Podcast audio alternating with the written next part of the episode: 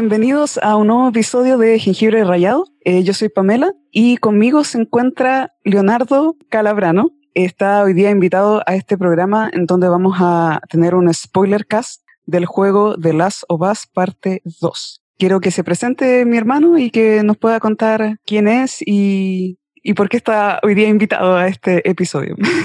Eh, bueno, soy el hermano de la Pame. Eh, encantado de estar acá invitado el día de hoy. La razón por la cual eh, tengo el honor de estar en el podcast de mi hermana es porque em, los dos somos muy amantes de algo en común y en esta ocasión eh, tenía relación con, con, un juego muy particular. Y vamos a estar hablando de eso el día de hoy. Así es. Bueno, ya algo había mencionado de que el, el episodio de hoy se va a tratar del juego The Last of Us Parte 2. Advertencia es totalmente eh, un spoiler cast, es decir, si no han jugado el juego o no han visto el gameplay o nada, se van a spoilear todo, porque aquí vamos a comentar absolutamente todo, o sea, el principio, el final. Oh, yeah. Y el otro disclaimer que quería hacer era respecto a por qué no se encuentra conmigo Ani. Ustedes saben que eh, Jengibre Rayado se trata de, de Pame y Ani debatiendo y discutiendo sobre el, la cultura pop y desmenuzándolo hasta lo más profundo que podamos llegar. Pero ella no pudo estar en esta ocasión, así que va a estar, se le va a extrañar mucho. Pero iniciemos la conversación con Leonardo. Primero, quería un poco que le contaras a la gente tu pasión por el cine. Porque creo que en este juego en particular hay una clara intención por parte de los desarrolladores del juego de contar una historia. Bueno, la verdad es que eh, a mí toda la vida la me lo sabe, pero eh, toda la vida me ha gustado mucho el cine. Tiene que ver con que el cine representa, para mi gusto, eh, como la, la culmine de una gran cantidad de artes mm, eh, mezclados en sí. Entonces uno tiene en realidad en el cine fotografía, tiene guion como una novela o como una obra de teatro, tiene actuaciones como una obra de teatro, tiene mm, musicalización en las bandas sonoras tiene diseño de arte en, en la producción artística de, de la creación del, del, mundo y probablemente se está quedando algún detalle, pero a grandes rasgos es como una mezcla de varios artes que son todos interesantes de por sí. Por eso siempre he amado el cine, porque creo que es la forma de poder vivir más experiencias artísticas simultáneas. Eso, y probablemente una de las razones por las cuales eh, el título de las SOAS me llamaba tanto la atención, conociendo la primera, el primer título de la saga y habiéndolo jugado y habiéndolo amado. Eh, tiene que ver con eso, el, el interés, con, con, el esfuerzo extra que hicimos para poder jugarlo. Eh, considerando que yo no soy un gamer, nada, cero gamer, pero bueno, es un dato aparte, pero me compré la Play 3 solo para jugar de las OAS y ahora me compré la Play 4 solo para jugar de las OAS 2. Obvio que la vamos a usar para otras cosas también, espero, esta es la idea, pero la motivación primaria fue esa. Claro porque así de seguro me tenía el juego. Exacto. Vamos a ver si vale la pena. claro. Eh, claro, y relacionado a eso mismo, eh, a tu pasión, a tu pasión por el cine, tú también tienes un podcast. Participas en un podcast y quisiera hacerle un, un shout out a ese, al podcast Avenida Cine que tienes con tus amigos. Ah, eh, es un muy también interesante podcast que analizan las películas desde distintas perspectivas, ya que dentro del grupo de amigos ustedes tienen distintos gustos. Entonces es interesante ver cómo cada uno le toma las distintas gustitos a cada tipo de género de película. Eh, sí, así es. Eh, llevamos ya eh, tres meses, de hecho, un poco más de tres meses en esto de hacer podcasts acerca de, de cine principalmente, pero también televisión y eso principalmente noticias al respecto, eh, actores o actrices en particular, carreras eh, que requieran un mayor análisis o cines en particular, años de cine en particular. Y que llamamos Avenida Cines, es un grupo de tres amigos, que son amigos cibernéticos, la verdad, eh, de distintas ciudades de Chile, que es lo que hace un poco el programa más especial, siento yo, eh, de Conce, San Antonio y Chillán. Y efectivamente, con miradas muy, muy distintas en relación a cómo vemos y disfrutamos el cine, de verdad somos muy distintos los tres y, creo que lo que le da su gustito especial, siento yo, a que hayan puntos de vista tan variados. Así que los dejamos invitados también a los que escuchan y les gusta el tema. Están invitados, estamos en Spotify y en SoundCloud. Por si acaso tenemos página web también si quieren ver nuestras noticias que vamos publicando a diario. Así es. Ya, comencemos entonces a discutir de el juego. ya había, ya comentaste algo de que te llamó la atención en la primera parte de la saga eh, de Last of que salió para la PlayStation 3 y que tú compraste la PlayStation 3 exclusivamente para jugar ese juego. Entonces, quisiera que comentaras como cuando terminaste el primer juego, con qué sensaciones te quedaste, cuál era tu, si tenías en tu mente alguna visión para una segunda parte y cuál esperabas que fuese o, no esperabas nada. A ver, claro, eh, un poco tengo que ser súper honesto, la mayoría de las cosas que eh, hay tanto para ver en, en, lo que sea, cine, televisión, eh, literatura y también videojuegos, que soy bien como picky bien eh, quisquilloso con mis elecciones y, y, me baso mucho también en lo que dice la crítica, porque creo que tenemos gustos parecidos. Por eso los acepto. Yo entiendo que hay gente que los menosprecia. Em, bueno, es su opinión, pero para mí me sirven mucho.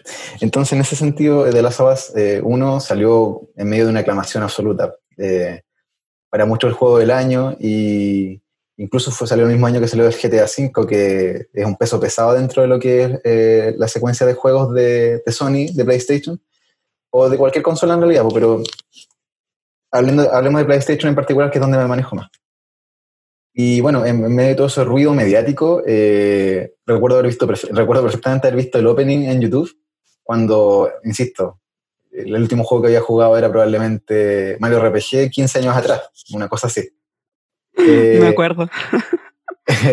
de hecho, y de verdad, probablemente se hacía. Eh, el, puede ser. juego. ah, Hay, hay, uno antes, que es el, el, no sé cómo se dice, Brave o Brave. Ah, Brave, sí, el juego indie. Sí, cierto. Una, una obra maestra. Ya, ese juego lo jugué entre medio en esos 15 años. Sí. el único otro juego. Y ya, pues, de Bill Opening, y la verdad es que, bueno, para los que no lo han visto, eh, véanlo, eh, pero no lo voy a spoiler, pero es, es, cinemático y de hecho es cinemático siendo puristas, de hecho, en todo sentido. Eh, es, poco la jugabilidad de esto, pero te presenta de inmediato la jugabilidad, el mundo, la, la creación de mundo, em, el desarrollo de personajes y te mete lleno en una historia súper dramática y, y, que en 15 minutos ya te tiene agarrado del cuello, eh, en todos sentidos, tensión y emoción. Y creo que está tan bien hecho ese opening, también vende tan bien el producto, que probablemente es difícil dejar de pensar en él una vez que viste eso. Y así me pasó. Eh, efectivamente vi un poco más de gameplay, pero terminé ah, haciendo el esfuerzo para poder comprarlo. Y se generó un lazo, o sea, la, historia es magnífica, es preciosa, es una historia en un mundo que es post-apocalíptico, que es un mundo terrorífico, que te presenta un poco el terror de eh, estas criaturas infectadas, ex seres humanos, pero también mezclado con la maldad del mismo hombre. Eh, hace un poco esa analogía de dónde viene la maldad o, cuál es el horror en el mundo actual. Si es que serían solo los infectados o, realmente proviene de la misma raza. Y cómo estos eh, dos personajes protagonistas, eh, ambos con un pasado difícil y, doloroso, logran aprender a crecer conociéndose el uno al otro. Y se desarrolla esta historia de, de paternidad que es preciosa, que probablemente es la que vende el juego, es el corazón del juego. La historia de, padre e hija eh, de The Last of Us parte 1.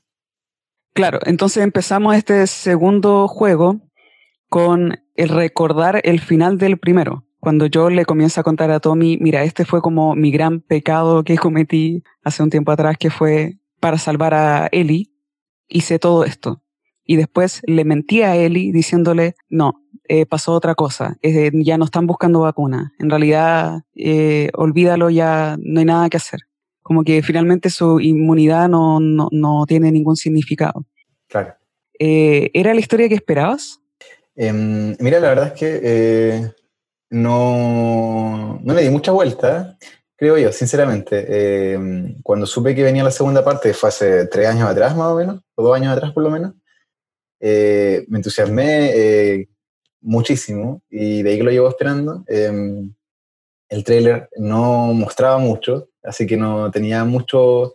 Sí se, entendía que era una historia de venganza. Yo creo que desde el principio se entendió eso y fue evidente. Y que Ellie era la protagonista de esta venganza. En base a qué no se sabía, hubieron leaks entre medio de que, que podía, eh, el origen de esto. Mucho se habló acerca de que podía ser la muerte de Joel, eh, y no había más personajes de peso, la verdad, en la serie. Podría haber sido la muerte de Tommy, pero la verdad es que eh, se venía diciendo eso hace rato. Em, ahora, una cosa es escucharlo y otra cosa es verlo. Yo la verdad es que, como te digo, no le di mucha vuelta. Em, creí que probablemente eso era lo que iba a pasar, aunque era difícil de creer. Eh, y no pensé más en eso y traté de no leer nada al respecto ni ver más trailers eh, para llegar lo más como virgen al juego y, disfrutar la experiencia a full. ¿Y crees que eso influenció en tu manera de cómo si disfrutaste o no el juego? Porque la experiencia del, del, mundo y del Internet pareciera ser de que aquellos que se spoilearon o que vieron los leaks o que ya empezaron a generar como un odio hacia la historia del juego y entraron ya con una mirada negativa hacia el juego. Sí, mira, además, además que sí, eh, no sé cómo hubiese reaccionado yo mismo. yo entiendo un poco el resquemor de partir un juego con sabiendo que tu ex protagonista muere y probablemente al principio de la historia, para generar la historia en sí. Eh, pero como no tengo la experiencia, no, no sabría qué decirte, no sabría cómo hubiese reaccionado yo. Ahora yo entiendo, conociendo a mí mismo, eh, hubiese jugado la historia eh, tratando de jugarla con la mente más abierta posible. Mm. Al final, igual eh, estás haciendo el esfuerzo, estás gastando tus lucas, eh, no sé, quizás, mira, igual encuentro que la cultura gamer es media tóxica, siento, por lo menos la cultura online. Por eso insisto en que prefiero la crítica especializada, porque los tipos son más maduros y más puro, siento yo. Siento yo, alguien podría hacer lo contrario, porque están todos vendidos, que son una magia y que les casi, onda, leí hasta que Naughty Dog les había pagado a los críticos para, para que se callaran las críticas negativas. No sé, yo no sé, súper poco em, eh, conspirativo en, mis, en mi forma de ver la vida. Me gusta la evidencia a las teorías conspirativas. Eh, así que eh, eh, me, molesta tanto resquemor y, y, que lata por la gente que en realidad se spoileó antes de, pues yo preferiría, yo soy anti-spoiler en realidad, entonces no lo hubiese hecho de esa forma. Y mm. es seguro que juega un rol, pues, para la gente que ya lleva con una predisposición negativa. Además, ¿tú viste, tú, tú conocías cosas antes de, ¿no? De jugar el juego. Sí, o sea, mira, yo me enteré hace un mes atrás que fue cuando salieron los leaks de que sabía que había eso sucedido y toda la polémica detrás de eso. Pero solo me enteré de la polémica, pero no, no me fui a buscar los leaks, porque dije, no, esto más de alguno va a ser falso, entonces ¿para qué? Así que preferí esperar hasta que se empezara, hasta que saliera el juego. Ahora, lo que yo sí hice, que de cierta manera es como spoilearme, es porque yo tengo la costumbre de ver los gameplay antes de jugar un juego, porque no, nunca tengo acceso a una consola. De hecho, la PlayStation que compraste tú fue la que me permitió jugar a mí el primer juego. Pero yo en la vida, yo podría alguna vez decir, yo voy a comprarme una consola, porque nunca he tenido las posibilidades. Ahora sí mm, tuve la posibilidad de comprar con Ani, compramos una PlayStation 4 y tú me regalaste el juego. Entonces, eh, gracias a todo eso se unió para que pudiese eh, vivir la experiencia y jugarla. Pero para mí siempre mi primer ingreso a un juego es ver el gameplay. Y creo que eso cambió mi manera de cómo disfruté después jugar, jugándolo o disfrutar o, cómo fue mi experiencia jugando el juego, porque ya sabía la historia. Entonces, quizás quisiera tocar sobre ese tema porque tú solo viste la historia mientras lo jugabas. ¿Sentiste que fue una buena historia, que es redondita o tienes críticas respecto a eso? Primero que nada, siento que, eh, mira, no creo que sea una historia contada a la perfección, ¿no?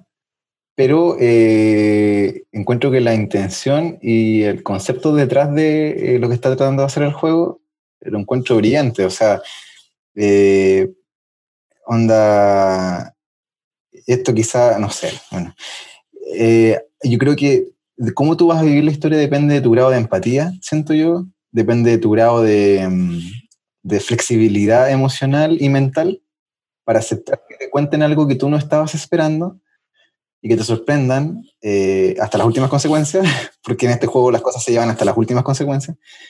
Em, y bueno, de esos factores principalmente. Y bueno, y expectativas también. Más aún si es que ya te había, se habían filtrado cosas. Eh, a mí me encantó lo que hicieron con el juego, sinceramente. Eh, es una de las. Para mí, siempre el tópico de los puntos de vista lo he encontrado interesante. Y la verdad es que el cine lo ha hecho un par de veces. Eh, hay ejemplos clásicos como eh, Rashomon, si, si, mal recuerdo, de Akira Kurosawa. Creo que es el mejor ejemplo. Y hay películas también que han tratado de mostrar eh, historias a través de distintos puntos de vista, como para darle nuevas interpretaciones. Claro, te puedo dar un ejemplo que vi hace poco en un review, que lo compararon con la, narrativa de esta historia, la compararon con lo que sucede en Pulp Fiction, en cuanto estudiando a cómo se cuenta la historia, eh, cuáles son los puntos, los bits de la historia. Es similar a Pulp Fiction. Ah, em, y también lo comparaban con Gone Gear, en el sentido de que te cambian a mitad de la película o a un punto de la película donde te cambian eh, eh, drásticamente la perspectiva de lo que tú tienes que pensar respecto a un personaje, que es lo que sucedió en el juego con mm. Abby. Que Abby primero te la presentan como esta villana, como quien finalmente quien mató a Joel, y luego a mitad de la historia te ponen en sus zapatos y te cuentan la historia desde su perspectiva, desde su mirada similar a lo que sucede con Gear en otra historia, porque es otra historia Gear. Claro, sí. O sea, sí, mira, no había hecho análisis. Claro, igual eh, eh, es, similar, pero es distinto desde el punto de vista eh, como de, los bits emocionales, porque aquí lo que hacen es finalmente em, que quieren hacerte encariñar con alguien que deberías, desde el punto de vista de Ellie, y que es tu punto de vista inicial, odiar, que es lógico odiar, y que todos partimos odiando. Y el juego se pega el atrevimiento de intentar convencerte de que Abby eh, no es necesariamente un personaje bueno, pero un personaje que, del cual tú puedes entender los porqués de por qué, de por qué es como es.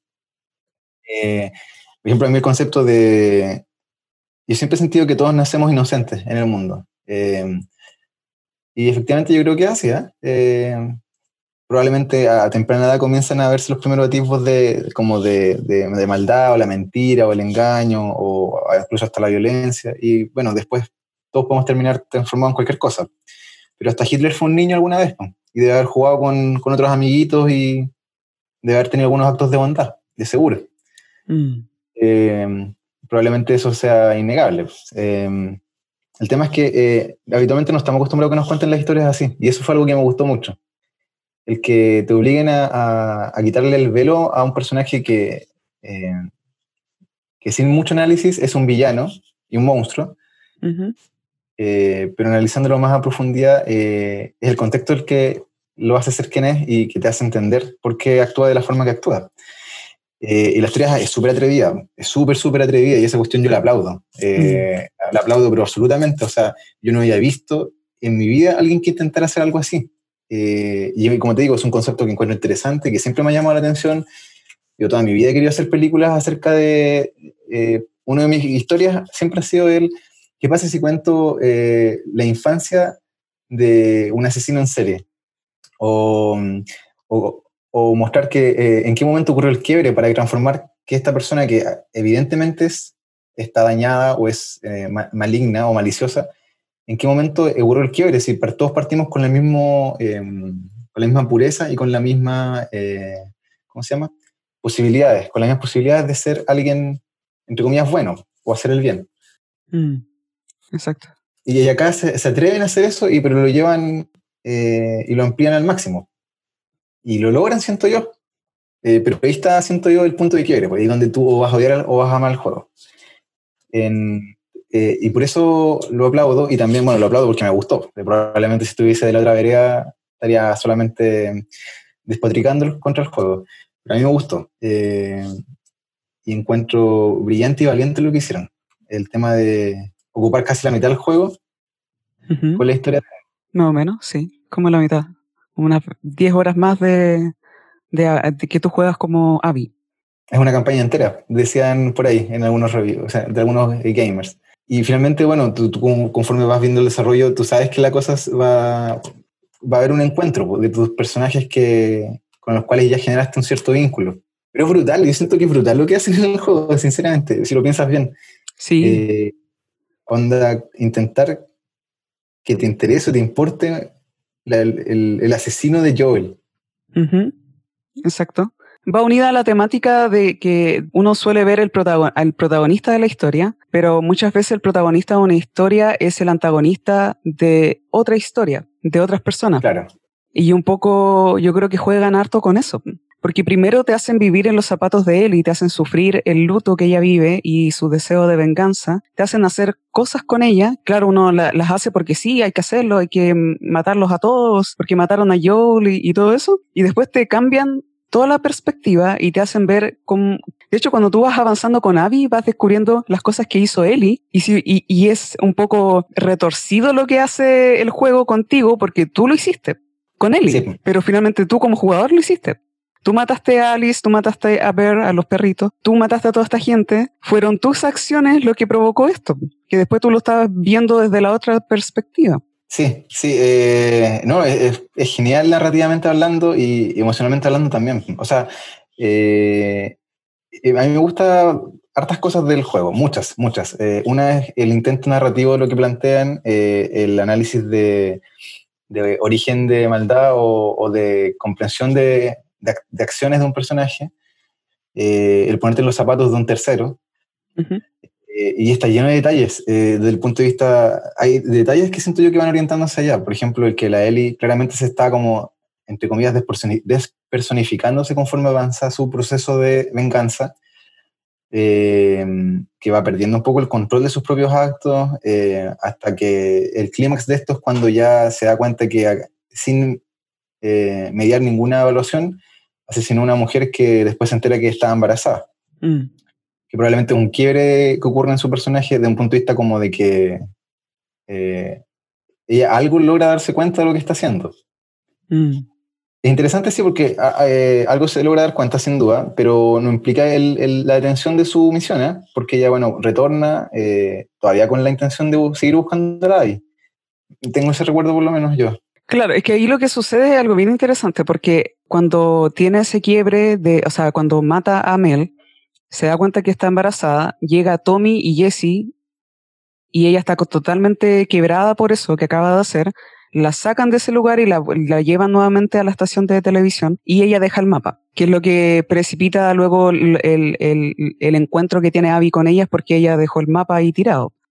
Pero es, la conversación que tienen con Tommy, antes de que eso ocurra, antes de que llegue Abby, es volvamos a Jackson, porque debemos regresar porque Dina está embarazada, entonces debe regresar y ella tiene que estar bien.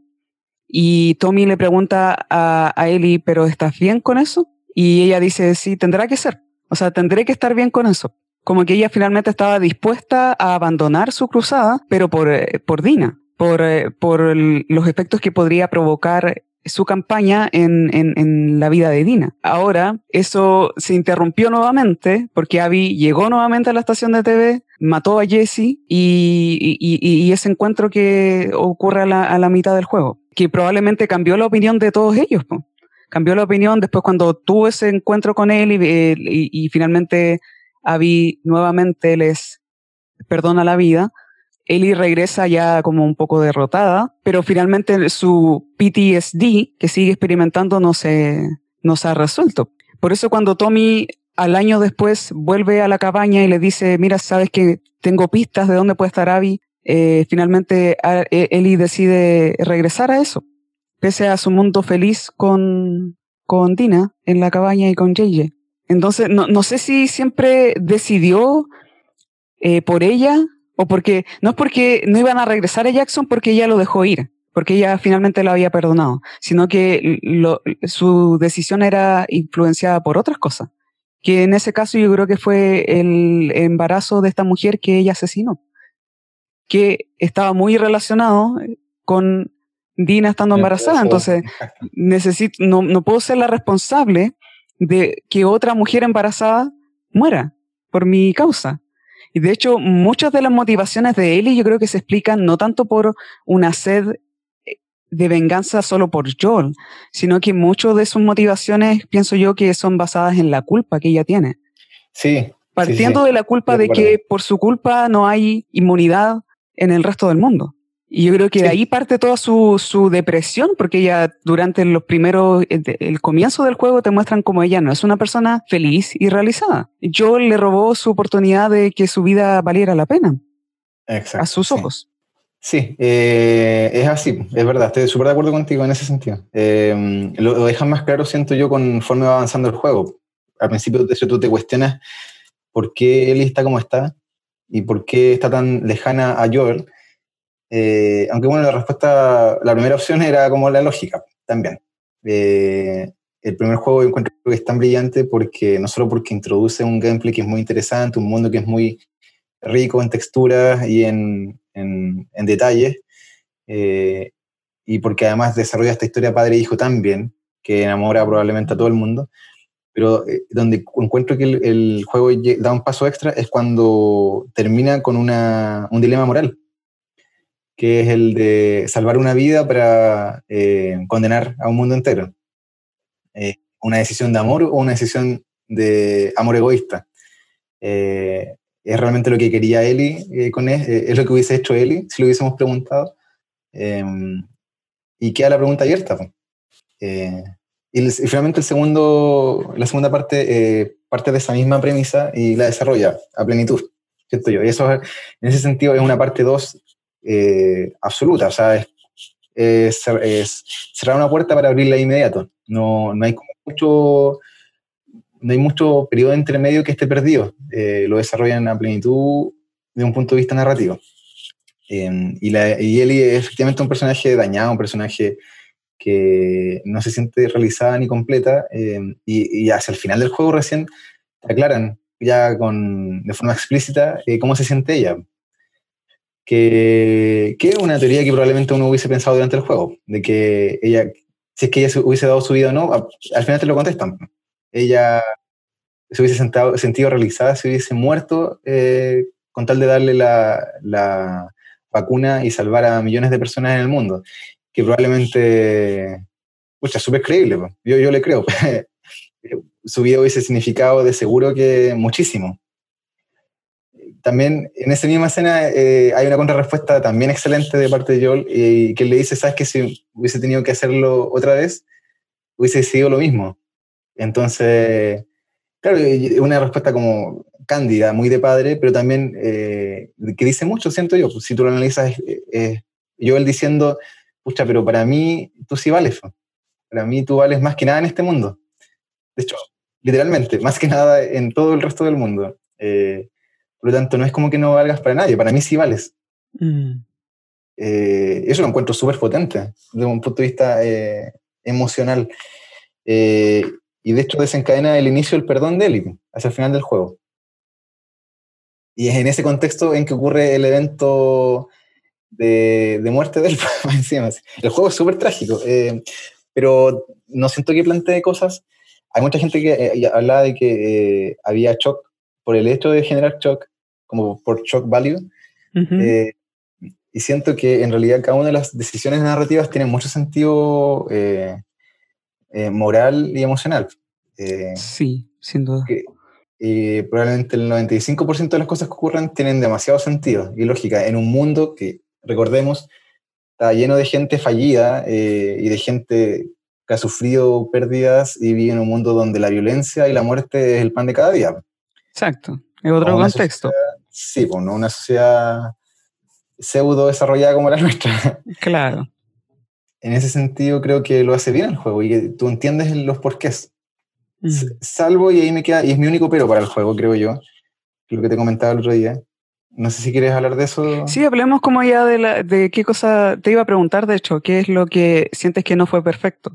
Sí, mira, me, queda un poco la, la, bala pasada en relación a eh, pero ya puede ser que ella esté hablando más como fan que otra cosa. Ya. Insisto, es brillante la narrativa y cómo te la plantean y cómo te desarrollan ambos puntos de vista y va a haber un, abanico de eh, qué tanto te gustó de cómo lo hicieron. A mí me gustó mucho cómo lo hicieron. De hecho, tengo que ser honesto y sentí, eh, y esto quizás sea pecado capital para los fanáticos, pero se me hizo más ágil eh, el gameplay de Abby que el de Ellie.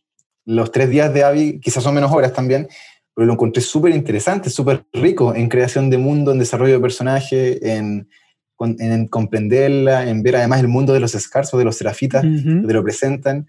Hay más eh, historia, le pusieron más historia. De hecho, hay mucha historia. Sí, pues, lo de Eli siento yo que es evidentemente una historia pura de venganza y de sanar culpas y de como limpieza espiritual, se podría decir, a través de esto. Un poco lo que hace la película I Saw the Devil, una película coreana, eh, un thriller coreano brillante también, donde el personaje, eh, más que encontrar un eh, culpable, está tratando de sanar el dolor que tiene mm. por lo que desencadenó la muerte. El juego llega, a, llega al clímax, finalmente se podría decir, el clímax 1, con el enfrentamiento de ellas, con Abby perdonando a Ellie, y podría haber terminado el juego ahí perfectamente. Ese es el punto. Y eso es lo que me molesta un poco, de que te muestran como un prólogo inicial donde eh, Ellie con Dina están viviendo pacíficamente eh, en una escena que está creada evidentemente como para mostrarte que la vida puede volver a ser perfecta. Yo creo que no, no hay ninguna, hay una doble intención evidente en, en dónde está localizada la cabaña, en la paz del lugar, en la vida eh, campestre que pueden estar viviendo, que no necesitan a nadie más, que son felices juntas. Y jodidamente eh, las emociones de Eli eh, no están sincronizadas con eso, no, no logra encontrar paz en ese mundo.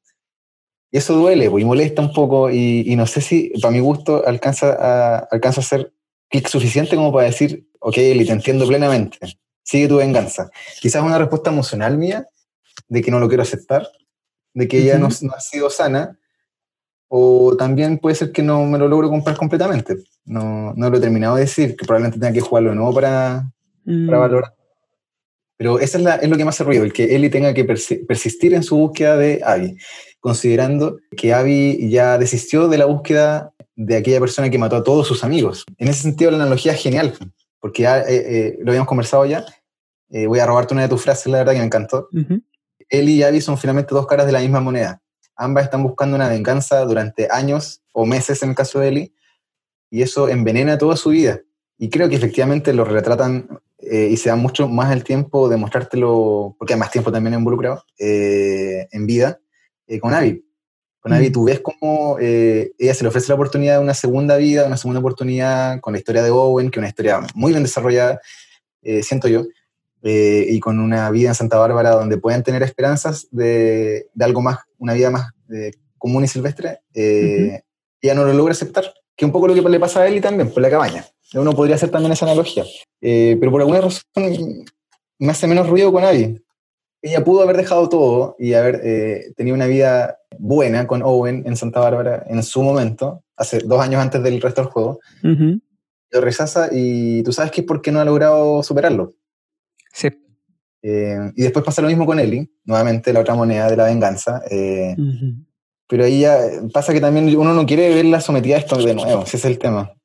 Y no, y no quieres que vaya a matar a Abby también, que por finalmente, después de todos estos años de sufrimiento de búsqueda de venganza y de encontrar que la venganza no le dio paz, eh, y que en el momento último en que pudo haberse vengado de aquella persona que mató a todos sus amigos, decidió desistir gracias a Lev.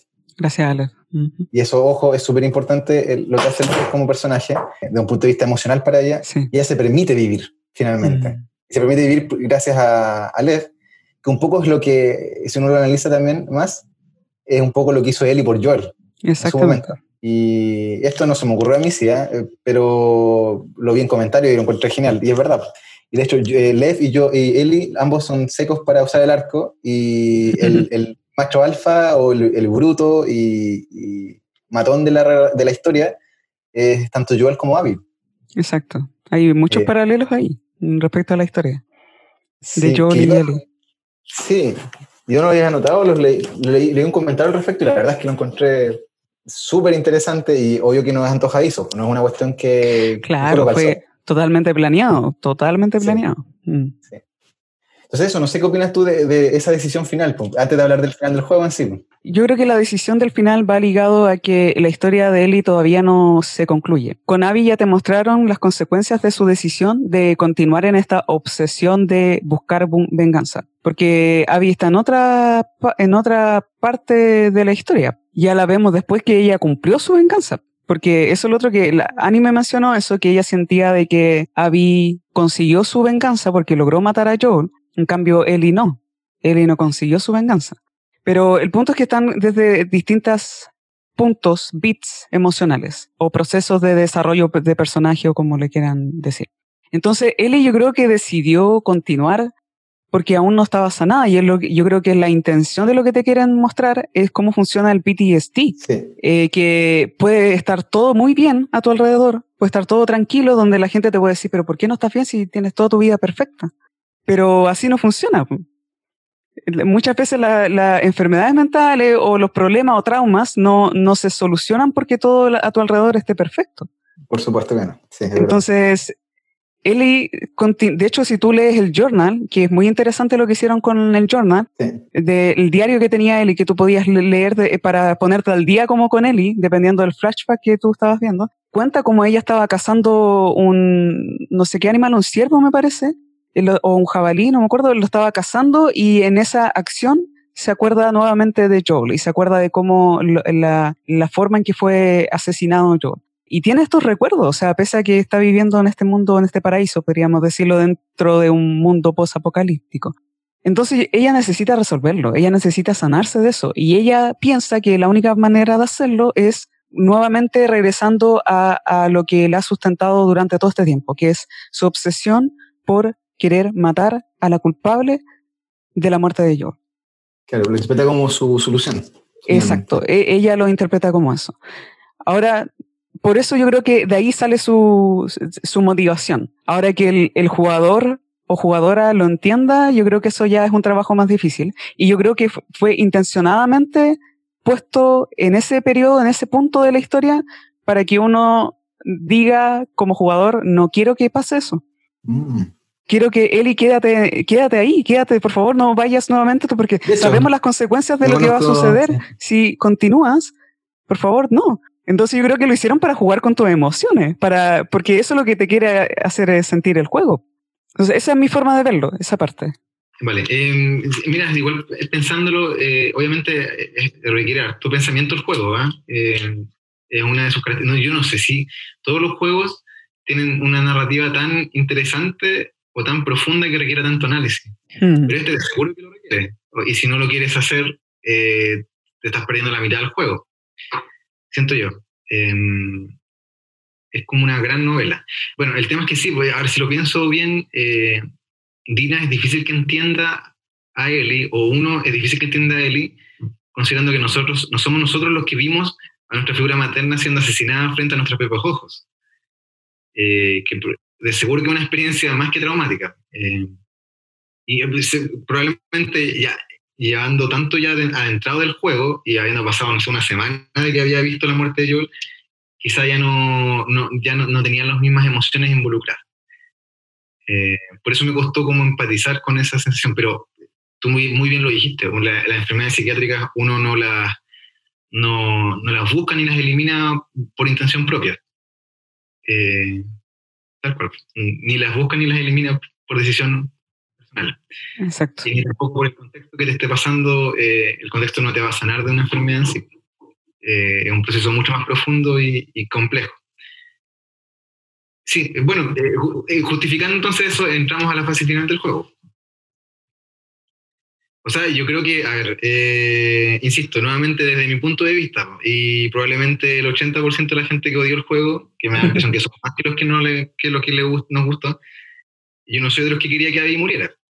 Mm. Así que no, no, no, la verdad es que yo no esperaba otro final y encuentro que un final donde moría o él o Abby ya era eh, excesivamente oscuro.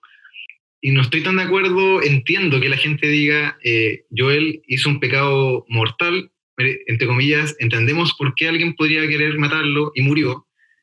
Abby cometió un pecado mortal, entre comillas, por lo tanto, ¿por qué termina viva al final del juego? Es una de las grandes quejas que hace la gente, además de odiar a Abby y matarla durante todo el juego. Obviando eso, siendo un poco más objetivo, eh, es una buena pregunta. No sé si tengo la respuesta, la verdad. Yo no quería que Abby muriera. Un tema personal, una decisión eh, mía. Eh, yo quería, yo siento que Abby tiene, como tú dices en algún momento, ella tiene su arco narrativo completo. Ella intentó tener una segunda vida, no lo logró, persistió en su deseo de venganza, obtuvo su venganza, no logró la paz finalmente a través de eso, y lo logra a través de una historia que no hemos mencionado, pero una historia finalmente de redención. Exactamente. Eh, eh, eh, absoluto, lo contrario del egoísmo, de absoluta entrega por un, tercero, y a través de eso a través de eso logra su arco narrativo de perdón, que siento yo que se lo gana. Yo siento que se lo gana y, pucha, mira, es que es difícil, siento yo, hablar de esto sin pensar en todo el ruido mediático que hay. Y mucha gente, como te digo, que sabemos que odió el juego y que va a reclamar y que no, no sé si alguna vez se van a convencer de lo contrario. Pero bueno, yo siento que Abby, se merece su redención y se merece su segunda oportunidad en la vida. Y ella se la gana a través de, la, de pensar en un tercero y además a través de perdonar la vida de Ellie en el momento que pudo haberla matado. Que pudo haber matado a Tine, pudo haber matado a Ellie, pudo haber matado a Tommy perfectamente en el primer encuentro. Entonces, de hecho, es súper es duro verla siendo atrapada nuevamente, justo en el momento además después de que reciben esta señal de esperanza de que quizá los, eh, eh, las luciérnagas todavía existan. Y narrativamente encuentro, eh, es durísimo verlas a las dos peleando, por última vez. ¿Qué sentiste cuando tenías el control? Porque yo lo vi, yo primero vi el gameplay, entonces sabía que después cuando lo jugaba, cuando lo, cuando lo iba a jugar, iba a tener yo el control y tener que yo pelear con contra Abby o antes con, contra Eli. Pero tú lo experimentaste mientras lo jugabas. ¿Qué, ¿Cuáles fueron tus sensaciones? Es bizarro, es extraño, eh, es incómodo, es súper incómodo eh, y duele, duele verlo. La primera vez cuando tú juegas y cuando estás obligada a sobrevivir a Eli, eh, obligado a sobrevivir a Eli, es un poco más aceptable, pero cuando ya, pues la resolución es que no muere nadie, además, pero acá estás en el momento ya de como justiciero social máximo, venganza máxima, es, como el momento de viajaste para matar a Abby, la tienes frente a ti en un momento de máxima debilidad, ni siquiera es la Abby, eh, es la Abby en el peor momento de su vida probablemente. No quiero ni pensar, ahora que, ahora que lo analizo, no quiero ni pensar en cómo habrán sido las últimas semanas de Abby y Lev. Es una cuestión brutal, que de verdad no quiero pensar para no deprimirme, pero debe haber sido horrible o peor que horrible. Y en ese momento ocurre la pelea, en ese contexto, eh, y con una Ellie también claramente menoscabada físicamente. Y bueno, y te obligan a jugar y, y, te obligan a querer matar a Abby, y es sanguinaria la pelea final, es durísima. Es sanguinaria, sí. Cada, brutal. Ya he visto la escena muchas veces, además, entonces probablemente ya me la sé de memoria. Recuerdo también cuando la jugué que cada cuchillada o el momento en que le entierra el cuchillo en el hombro o finalmente le entierra un cuchillo en el tórax a Abby, yo estaba gritándole a la pantalla, no, ¿para qué te cosas? Estaba gritándole, sufriendo, pidiéndole, no sabía si apretar realmente el botón cuadrado para seguir enterrando ese cuchillo o, no hacerlo y ver qué pasaba, a ver si es que podíamos evitarle el sufrimiento a, Abby. Es complejo, siento igual que estoy como traicionando un poco la memoria de Eli eh, y el deseo de Eli. No puedo decirte que no, pero no quiero ver morir a Abby de verdad es un dilema moral súper potente y lo llevan al extremo máximo y lo desarrollan, pese a que es enfermo de polémico y que no sé si hay algún juego que se haya atrevido a tanta polémica y a tanto dilema. No, no lo sé, deben haber, de seguro, pero... Sí, hubieron polémicas antes sobre otros juegos. Metal Gear 2 creo que fue un juego polémico. Death Stranding también fue un juego polémico. Yo, me parece que este juego es el más polémico en realidad a mí no me importa una historia que sea oscura y sea dramática y o depresiva si la historia tiene sentido. Mm. Eh, creo que eso es algo que el mundo no está acostumbrado. Siento que, y esto va a ser una crítica a, los que han criticado el juego, pero bueno. Eh, siento que eh, hay mucha gente demasiado inmadura, demasiado, incluso demasiado básica. Mm. Sí, comparto la misma opinión. Y creo que yo entiendo emocionalmente de dónde venimos todos para jugar de las of 2. Creo que el juego es evidente lo que está tratando de hacer y, no, siento que sea tan difícil entrar en esa dinámica. No sé, yo he visto muchos cines, sé, creo un poco de narrativas. Creo que efectivamente quizás con otro orden la historia hubiese tenido quizá más peso, no lo sé, hay mucha gente que lo ha planteado, no he hecho análisis, sí lo he hecho en realidad, pero muy poco. Eh, y el poco análisis que he hecho es que, que de verdad no, no, sé si me calza de otra forma la historia pero puede ser que sí, ¿no? Aún así siento que hay suficiente material como para entender lo que ocurre en el juego y entender ambos arcos emocionales y narrativos. Creo que no, no es como que el desorden, porque que han hablado del desorden de la historia, justifique no entender lo que está ocurriendo, justifique seguir odiando hasta el final sin misericordia a Abby y simplemente desearle su muerte. Eh, el final, a mí siento que es es durísimo, es súper duro, eh, es horrible en el momento en que eh, Abby está ahogándose en el mar y que ya parece que no hay vuelta. y ahí está ese recuerdo, ese recuerdo final que me imagino que recuerdas bien, de él tocando guitarra en el port de su casa, que es solo un flashback que no se entiende, de hecho, inicialmente no se entiende el por qué eso es suficiente como para detener su, su venganza. En retrospectiva hay hartas razones también. Y, y, y, creo que es eso, me voy a adelantar, creo que son esos los detalles que hacen el juego tan grande, tan mágico. El que no te diga necesariamente todo de forma verbal, o tú tengas que buscar muchas veces las respuestas emocionales. El tema del diario es un tremendo detalle. Hay mucha información en el diario, de entender por qué Ellie está como está y en qué etapa emocional está. Y bueno, ese flashback, lo, esto no, no se me ocurrió a mí, pero me gustó mucho y es que es el primer flashback que ella tiene de Joel donde él no está muriendo. Por primera vez, él está en paz. Y también se conecta directamente con la escena final del juego, que es el momento en que ella, eh, siento yo que es como un perdón simultáneo e instantáneo para estas dos grandes figuras que han marcado su vida en sus últimos años, que es la figura paterna de Joel, donde ella finalmente decide ya perdonarlo y quizás hasta entender lo que ella significaba para él, si uno va más allá, Claro. Y por otro lado, perdonar a Abby. Perdonar a Abby en ese mismo instante. Claro, escuché en, en, alguna parte algo que también, claro, no es mío, sino que lo escuché, eh, que Ellie, porque muchos hablaban de que Ellie como que perdió todo. No tuvo su venganza, perdió a Dina, perdió a JJ, perdió a Joel, eh, pero en realidad sí ganó algo y que lo plantea este, esta persona que analiza, gana su humanidad. O sea, de hecho hay un, un cierre emocional. Claro, vuelve nuevamente a poder darse una chance de ahora vivir, quizás sin la culpa que la venía arrastrando todo este tiempo. Sí. Entonces Mira, eh, sí, sí obtiene algo y que quizás es lo que más uno, quizá, porque si hubiese obtenido la venganza, quizá no habría tenido el mismo efecto. de- de- lo más seguro es que no, porque yo creo que el juego ya había sido enfático en mostrarte que la venganza no es la respuesta. Claro, exacto. Eh, ahora, ¿cuál es la respuesta también? Es difícil. Eh, es una. Es una como un viaje emocional tan duro, vivir experiencias de esa categoría, Mm. es difícil decir necesitas esto para sanarte. Claro, O exacto. que la veas muerta es suficiente. O que tú misma la mates, que es lo que, es lo que realmente necesitas. Eh, es una pregunta súper difícil de responder y el juego lo deja abierto. Eh, pero sin duda yo creo que ella completa su cierre emocional. Y tienes razón, tienes toda la razón. Yo no lo había visto así. O sea, no lo había analizado ese punto. Ujú. Porque yo me quedé con la sensación de depresión máxima. O sea, Recibió algo, de cierta manera, pese a todo el costo. Es que todas las otras fueron consecuencias de, de la crueldad del mundo, la crueldad de la violencia y de la venganza y de su propia obsesión. sí. De la que no es quizás... De que ella no culpable. es, exacto, de que ella no es culpable. es que entendemos que todo proviene de, de un estrés postraumático. Claro. El. Y a lo que tú hablas de la solución, eh, finalmente yo creo que en todo esto te está diciendo el juego, no sé si queda tan abierto, yo creo que el juego te dice que cada camino es personal, cada vida es personal, es todo un universo. Entonces el camino de Abby para llegar a una redención fue de una manera, el de Joel fue de otra manera, el de Ellie también va a ser de otra manera.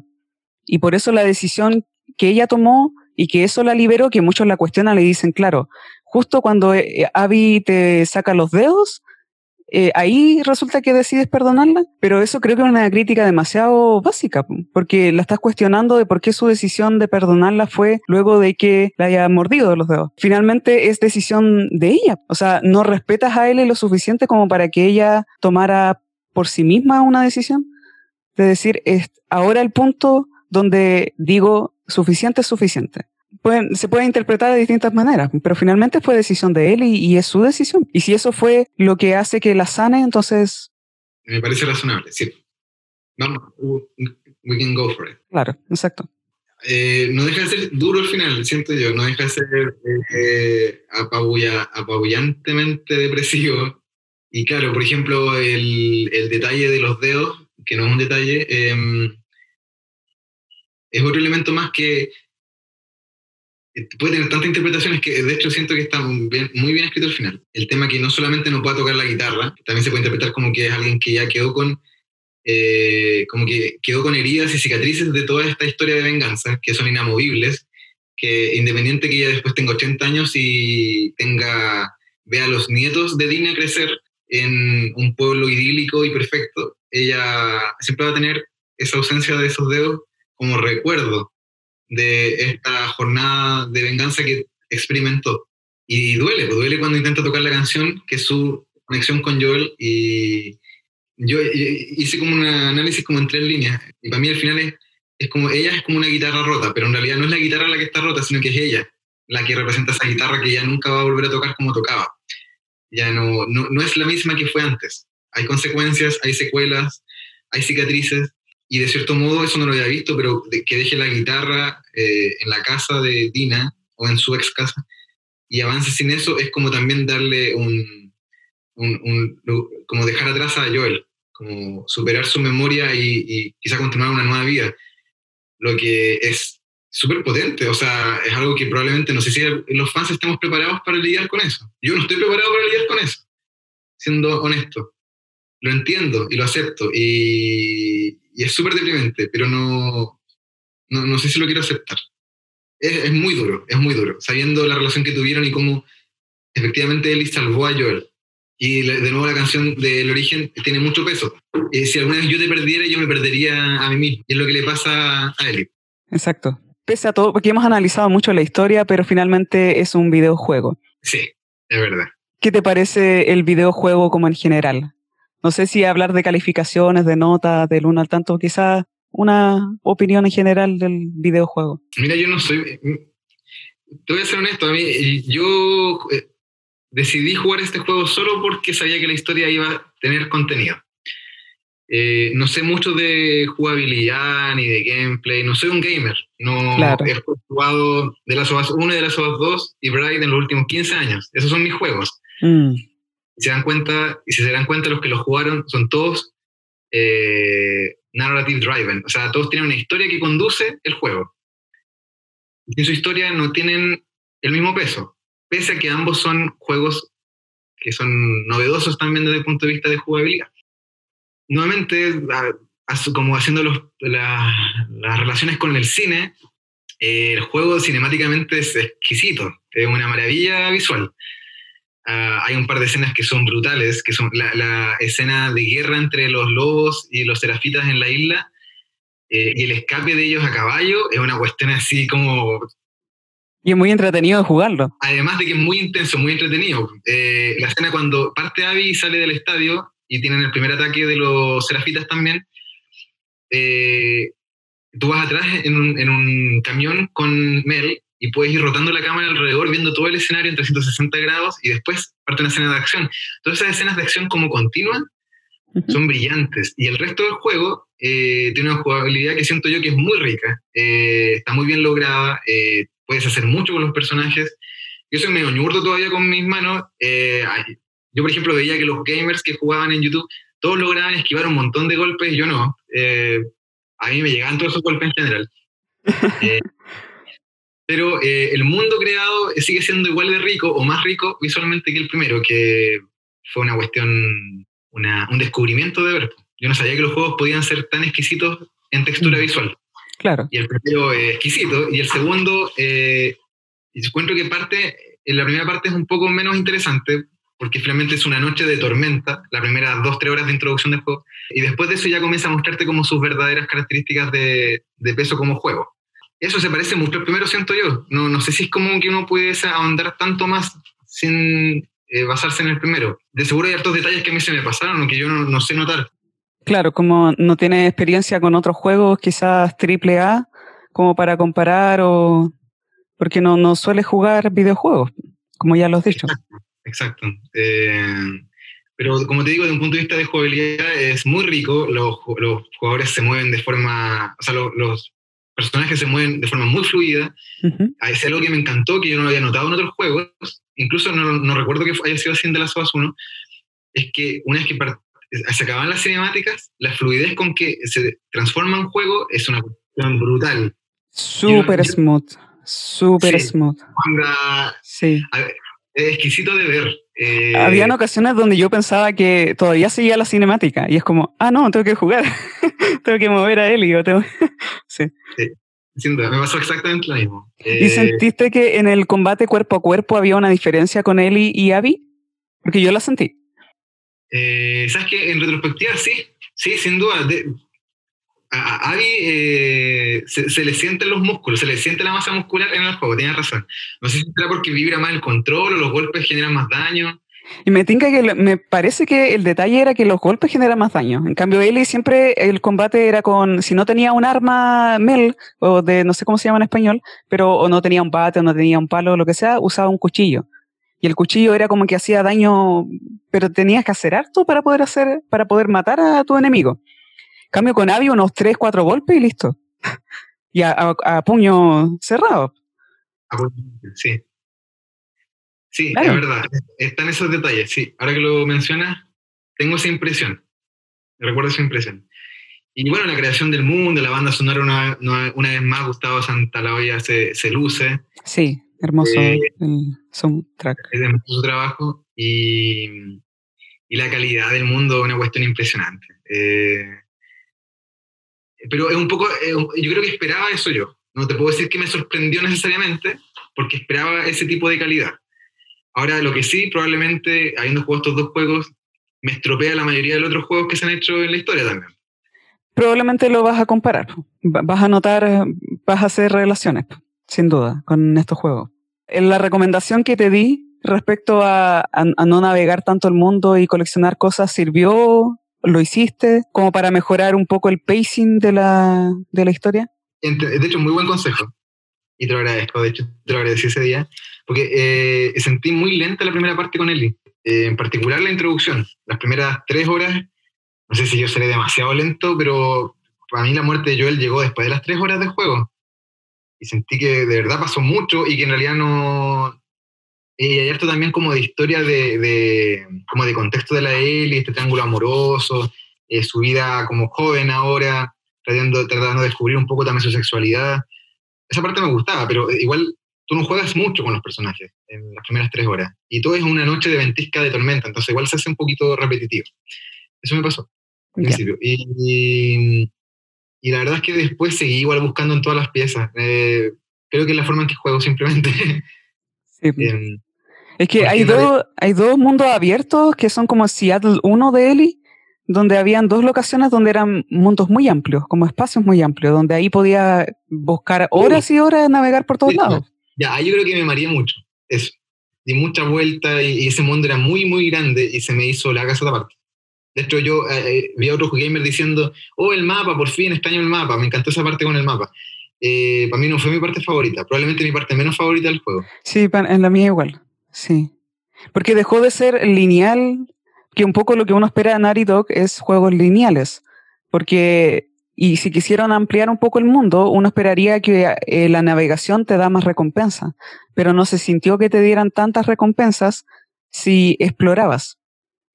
Y quizá en eso, en esa parte del gameplay a mí me, me estuvo, me incomodó un poco. Pero igual como lo vi en, en otros gameplayers, eh, o sea, otros gameplays, eh, me advertí a mí misma de no lo hagas. Entonces yo, ¿qué lo que hice fue ir directo a la historia, ir directo a donde tenía que ir. Y de hecho me, me, salté una parte importante por hacer eso, que después tuve que regresar para poder mostrárselo a la Ani, que fue la parte cuando la Eli toca una guitarra, entran a un, a un local de música. De música, sí. Claro, y les toca Take On Me. Pero no me acordaba de que era algo opcional. Mucha gente no la jugó. Exacto, mucha gente no la jugó, eh, tienes que descubrirlo. Pero fuera de ese descubrimiento, en el resto de los lugares abiertos no, no hay ese tipo de recompensa, como cinemáticas opcionales o algo. No, no, probablemente sí, porque hecho una cinemática opcional. Es una, y es, una, es una gran escena, finalmente. Y probablemente es el momento en que ella también toca un poco más de la pieza eh, Future, Future Days.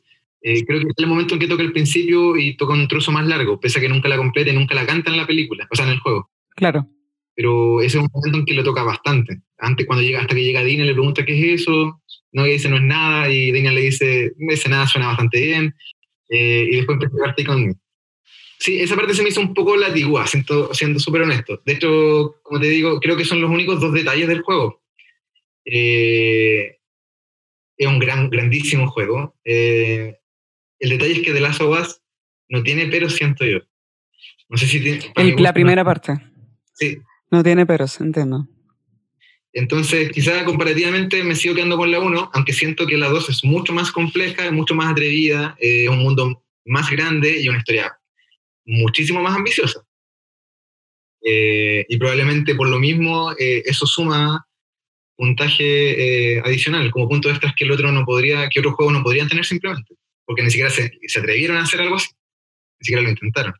Mi opinión es quizás difiere en ese sentido porque ambas historias son potentes, a mi parecer, la primera y la segunda, pero la segunda tiene un impacto emocional aún más potente y eso siempre lo agradezco. de hecho, así califico las películas, porque pueden ser excelentes películas y le pongo un 9. Pero si logran un impacto emocional en mí, ahí tienen un 10. Ah, para mí igual, tal cual. Entonces, claro, y, ahí eh, yo creo que es un 10 para mí la historia en esta segunda parte, con todo ese eh, sufrimiento emocional por el que te hacen pasar. Eh, entonces, en ese sentido, 10, cada, cada uno de los juegos. Pero el gameplay de la primera no es tan disfrutable como si lo sentí en la segunda. Mm. Desde una perspectiva como ya jugando, eh, combatiendo, creo que los cambios que le hicieron al combate, eso de poder eh, esquivar, esquivar flechas, esquivar eh, a veces las balas, tiene más dinámica. El hecho de poder agacharte hasta el final, de meterte debajo de las cosas, como que el, combate siempre sea distinto. Tú puedes ver 500 gameplays del juego y todos tomaron distintas opciones para el combate. Y eso no se daba tanto en la primera. Entonces, si tú me preguntas, eh, escoge qué juego jugar nuevamente. Solo por el combate, no por la historia.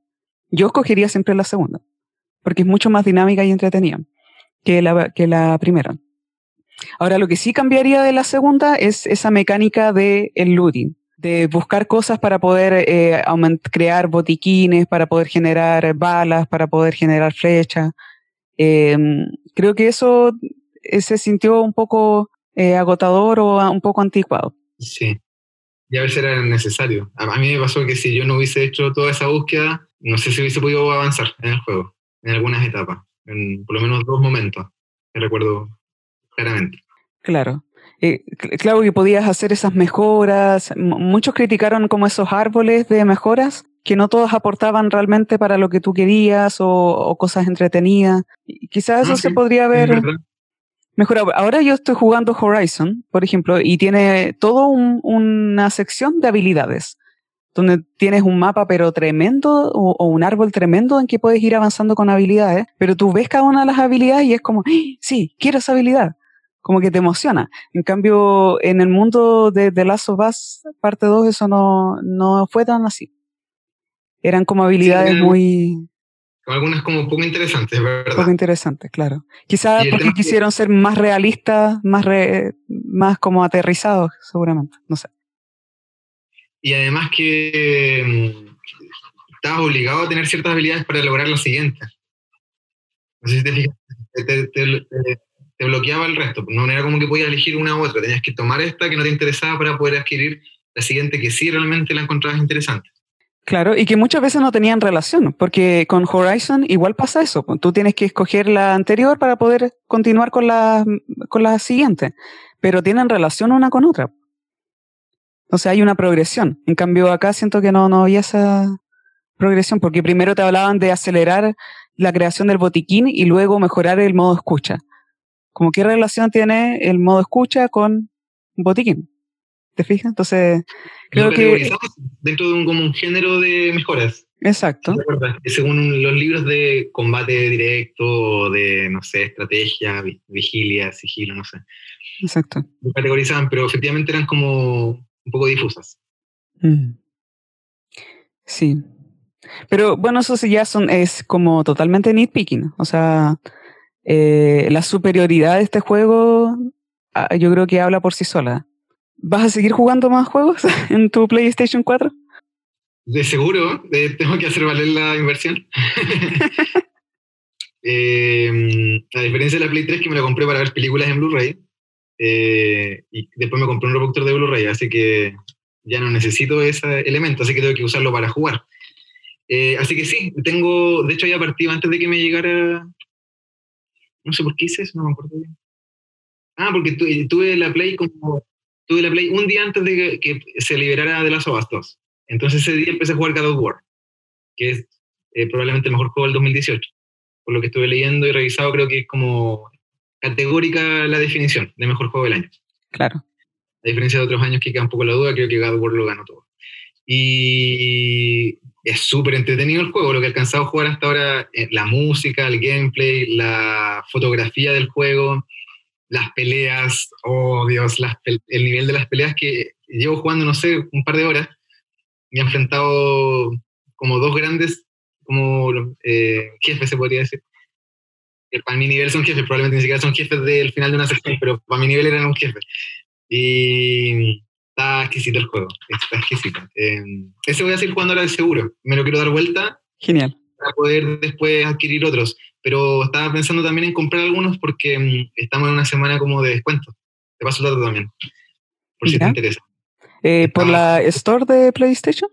Sí. Por ejemplo, el Rayman Legends estaba a 5 dólares, que es súper bien criticado, de hecho, el Rayman Legends. Y eh, también em, The Witcher estaba a 15 dólares y The Witcher 3, que es como también de los mejores juegos de su generación, eh, que me gustaría dar una vuelta. Ganó un juego del año igual, me parece, un año. Sí, sí, es que me parece que el, tema de juego del año son como según quién lo entregue, como que pueden haber varios juegos del año finalmente, porque son distintas sociedades las que la entregan. Hay una oficial, de hecho. Eh, y la que es como más oficial y como que tiene más como publicidad, partió el 2014, una cuestión así, es súper nueva.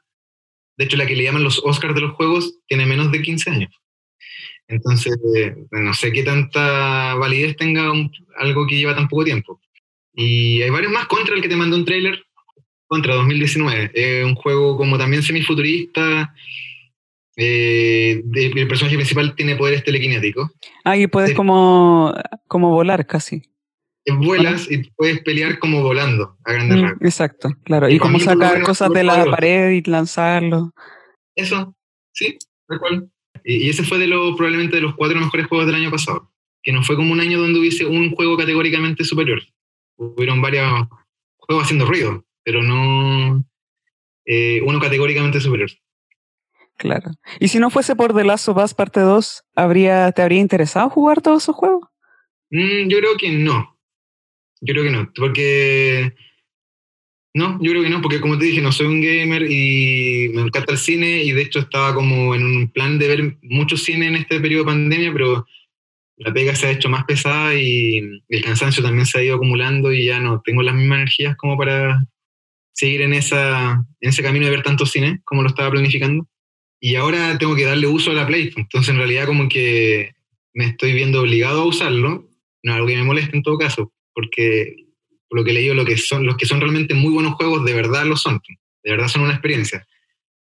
Y lo rico de los juegos es que a diferencia del resto de los artes, es un, eh, es, si lo llamamos artes, si nos atrevemos a eso. yo, lo eh, llamo, yo lo llamaría arte. A mí de Lazo Base es arte, el 1 y el 2. Eh, Bride es arte, todo el rato. Eh, Journey también es arte, por ejemplo, de las cosas que he visto, solo he visto el gameplay. Es un arte súper, no, no, sé si el término es inclusivo, pero participativo. ¿Interactivo? interactivo. tú tienes que hacer las cosas y tienes que vivirlas, estás obligado. Y si tú no las haces, no, hay, no existe el arte. Claro, no avanzas. No avanzas y no hay historia, no hay nada. Em, el resto de los artes son más contemplativos en general. O sea, todos. Todos. Todas las formas de arte son contemplativas y, si quieres las analizas, si quieres las, las sientes, si no quieres, mm, no las pescas y tampoco existen. Yo siento que el arte no existe si no hay nadie que esté ahí para mirarlo. Es una forma de mirarlo. Y en los juegos no, estás obligado a estar ahí. Y eso, es entretenido, a mí me gusta. Yo la verdad es que lo que he vivido hasta ahora lo he disfrutado, yo me meto y sufro y todo, pues le grito a la pantalla y me enojo y me frustro. Pero mientras la historia amerite todas esas, emociones, eh, voy a estar ahí interesado. Y por eso te quise traer un poco a este episodio, porque conozco tu historia, eh, tu visión de las narrativas o del arte, y, y sentía de que un juego como este es el necesario que hay que tener para poder entender cuál es el nuevo estándar que va a tener el mundo de los, de los games, de los juegos, de los videojuegos. Así como fue la primera parte, eh, estableció un estándar que motivó a tantos desarrolladores a crear algo nuevo, crear algo distinto, eh, no solamente un juego que sea interactivo y tenga buen gameplay, sino que quizás intentar más con una historia, con mecánicas que tengan intencionalidad relacionada con la historia. De hecho, tú mencionaste God of War. God of War tiene muchas mecánicas o similitudes a The Last of Us. Probablemente porque se inspiraron, porque eso hace el mundo de los juegos, videojuegos, se inspiran mutuamente. Entonces, creo que es emocionante ver qué va a pasar ahora en el futuro y que quizás más gente se dé cuenta de que este es un arte, que no es tan, no es como para los cabros chicos, sino que es, es un medio que te puede hacer pensar, te puede hacer reflexionar, te puede hacer llorar, te puede hacer sentir cosas. Sí, y de las ovas sin duda que lo consigue. en la primera y segunda parte lo logra. Exacto. Las emociones son súper distintas, sí. las de y las de... sí. Hay que Exacto. Pero las emociones están. Pero están, exacto. Ya, hermano, creo que ha sido un grato, grato placer tenerte con nosotras. Hablo por, por la Ani, igual. Eh, gracias por estar con nosotras, por, con este podcast Jengibre Rayado. Eh, ¿Dónde te puede encontrar la gente? ¿Cómo se puede contactar contigo? Eh, pues, primero que nada, agradecer por la invitación. Eh, eh, bueno, primera vez que me invitan al programa, pero con la PAME, es mi hermana, siempre hemos tenido esa capacidad de conversar y analizar las cosas y, y no sé, primera vez que se da esto, pero de algo que sea de forma espontánea entre los dos cada vez que nos vemos. Así que gracias por la invitación, gracias a Jengibre Rayado por la invitación. espero que la Ani pueda volver pronto también al podcast y le mando un saludo también a ella. Y bueno, a nosotros, a, a, mí en realidad como podcast, como persona que converse de cine o series, eh, nos encuentran en Avenida Cine, en, estamos en Spotify y en SoundCloud. No, todos los domingos tenemos un nuevo episodio con distintas temáticas. Em, y también tenemos una página web que se llama también Avenida Cine, donde pueden ver eh, información, noticias, trailers, recuerdos de películas antiguas o de cumpleaños de personas, recordando como filmografías enteras. Eh, a través de los cumpleaños eh, todos los días. Así que hay harto que leer, hay harto que, de lo que enterarse. Hacemos el esfuerzo dentro de lo posible de nuestras capacidades para hacer información nueva todos los días. Así que están todos invitados y gracias también por la, la ventana de oportunidad. No, de nada. Ah, para mí un placer tenerte y es cierto, estas conversaciones que estamos teniendo acá en realidad es las que tenemos usualmente cada vez que vemos algo que nos gusta. Sí, muchas gracias por venir y también termino el programa agradeciendo a todos los que es, nos han acompañado hasta el final de este podcast. Gracias por escucharnos y quedan invitados para nuestro próximo episodio. Que estén todos muy bien y adiós gente linda. Que estén todos súper. Chao. Chao.